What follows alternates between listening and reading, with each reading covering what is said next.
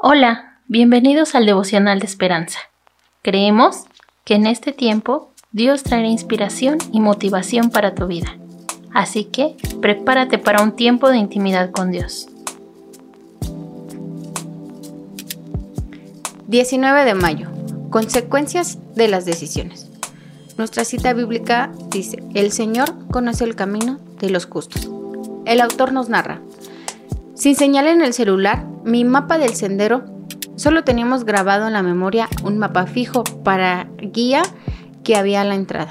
Después de más de una hora, finalmente salimos del bosque y llegamos al aparcamiento.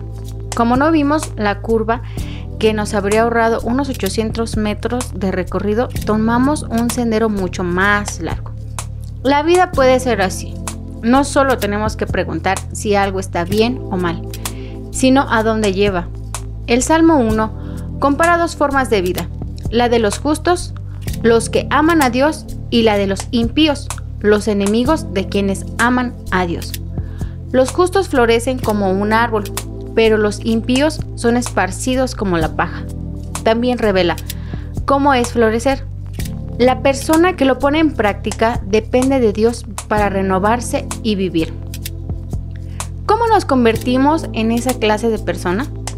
Entre otras cosas, dejando relaciones destructivas y hábitos insalumbres y deleitándonos en la enseñanza de Dios. En definitiva, la razón de nuestro florecimiento es el interés de Dios por nosotros. El Señor conoce el camino de los justos. Entrégale a Dios tu camino. Permítele redirigirte de antiguos patrones que no llevaban a ningún lado y deja que las escrituras sean el río que alimente el sistema de raíces de tu corazón. Ah, yo he aprendido a lo largo de mi crecimiento espiritual que si no le damos el control a Dios de nuestra vida, nos vamos a desviar, como les sucedió en, esta parte del devocional, nos podemos desviar.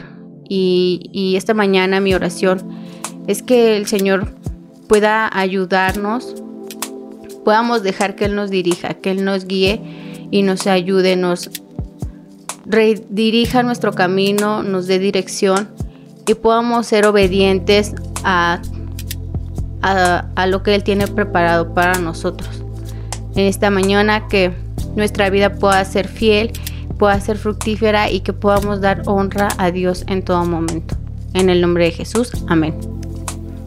Esperamos que hayas pasado un tiempo agradable bajo el propósito de Dios.